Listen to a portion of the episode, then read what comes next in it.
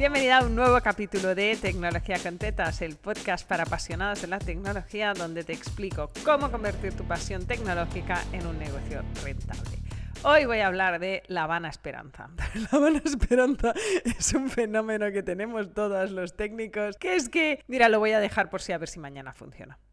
Es así. Cuando estás ahí como súper enfrascada en algo que no funciona, a veces el mejor truqui es dejarlo hasta mañana. ¿Por qué? Porque en realidad las máquinas también necesitan reset, ¿no? Apagar, hacer logout e irte, pero tu mente también necesita parar y descansar e irte a caminar, a tomar unas cañas o a reírte con tus niños. Estos dos elementos es el componente de la vana esperanza, ¿no? Y la vana esperanza es súper buena, no me entiendas mal, ¿eh? La llamo vana porque a veces no siempre funciona.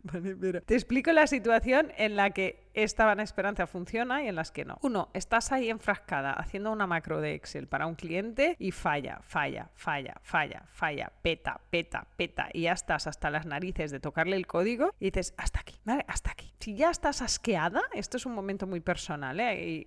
Hay situaciones en las que te asqueas al cabo de media hora y hay situaciones en las que te asqueas al cabo de tres horas. En general, mi media, si ya la sabéis, si me escuchas recurrentemente, es una hora. Una hora es más que suficiente para asquearte de algo que no te funciona. Así que lo dejas, lo apagas, es importante que hagas el, reset del sistema. ¿eh? Si es un sistema online, hagas logout o logout, depende de dónde estés, pero que te salgas del sistema para que reinicie la próxima vez. Si es tu ordenador porque está petando la macro en local, apágalo y tú apágate.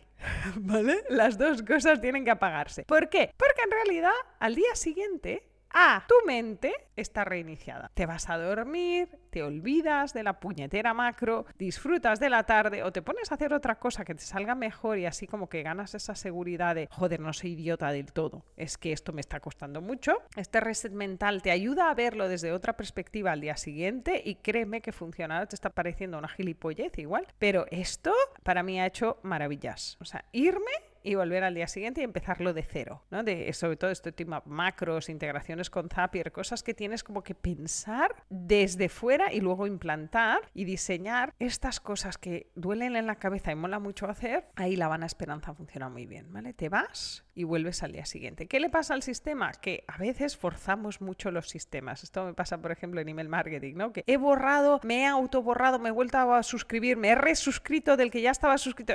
Comportamientos muy anormales para el sistema que dan resultados raros. O sea, no hay ningún suscriptor que pueda ir y borrarse a sí mismo y luego volverse a resuscribir y entonces quitarle cinco veces la etiqueta y volverse a poner. Son comportamientos que fuerzan el sistema y a veces el sistema entra en bucle. Te vas, lo dejas y al día siguiente vuelves. Y créeme o no, lo de reiniciar, que es como un chiste de no técnicos, es que funciona. Yo no sé.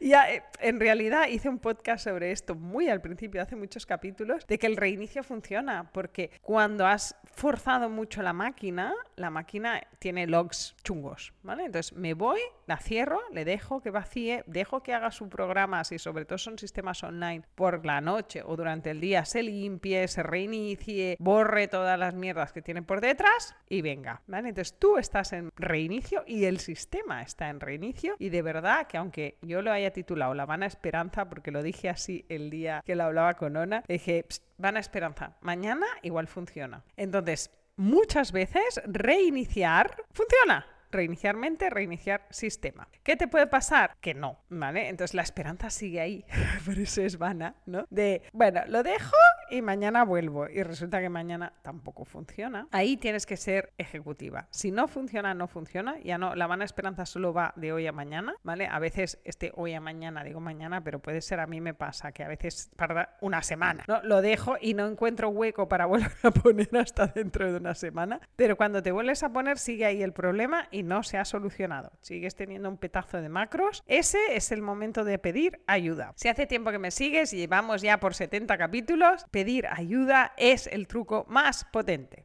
tener tu comunidad de Lokis técnicas a quien puedes pedirle, oye, échale una mirada, porque yo ya estoy completamente obtusa con esto, funciona. Situaciones de este tipo de vana esperanza que acaban petando igual, importaciones. Estoy aquí con un CSV, he limpiado los caracteres raros porque me ha bajado con caracteres raros, lo tengo limpio, lo tengo hecho, lo subo y peta. Y peta, y peta, y peta, y no deja de petar y no logro importar los clientes o los suscriptores, pedir otros ojos. Ya lo sabes, esta es mi filosofía, pero pedir ayuda y ceder ayuda cuando te la piden, ¿sí? Colaborar es el kit para ser rentables, no puedes saberlo todo. Con lo cual, cuando la vana esperanza del día siguiente no funciona, necesitas tirar de tu comunidad. Por eso es tan importante tener un círculo de Lokis técnicas como tú a las que pedirles estas cosas y que no te miren mal. Rollo, estoy aquí convirtiendo un CSV en Excel para hacer el formato de importación y te dice, dame que me lo miro, ¿vale? No, ¿Eh? ¿Qué dices? Esto yo lo hago, ¿eh? a veces me obtuso y le digo a una, ona, por favor, míralo. Y al revés, ¿no? De es que no me da para más,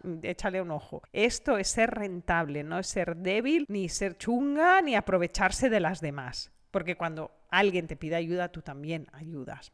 Otra cosa es que solo pidas y no ofrezcas. Pero en el momento vana esperanza fallida, es el momento de pedir ayuda a tu comunidad, a tu grupo de amiguis, a la gente con la que colaboras, trabajas y te entienden porque están igual de piradas que tú por lo técnico. Espero que el truco de hoy, cortito y al grano, te haya servido para identificar estos momentos en los que debes parar o debes pedir ayuda. Recuérdalo, si mañana te falla algo y no deja de fallar, que esto se llama la buena esperanza y que mañana será un día mejor. Y a ti te oigo la semana que viene en otro capítulo de Tecnología Contentas, el podcast para apasionadas de la tecnología donde te explico cómo convertir tu pasión técnica en un negocio rentable.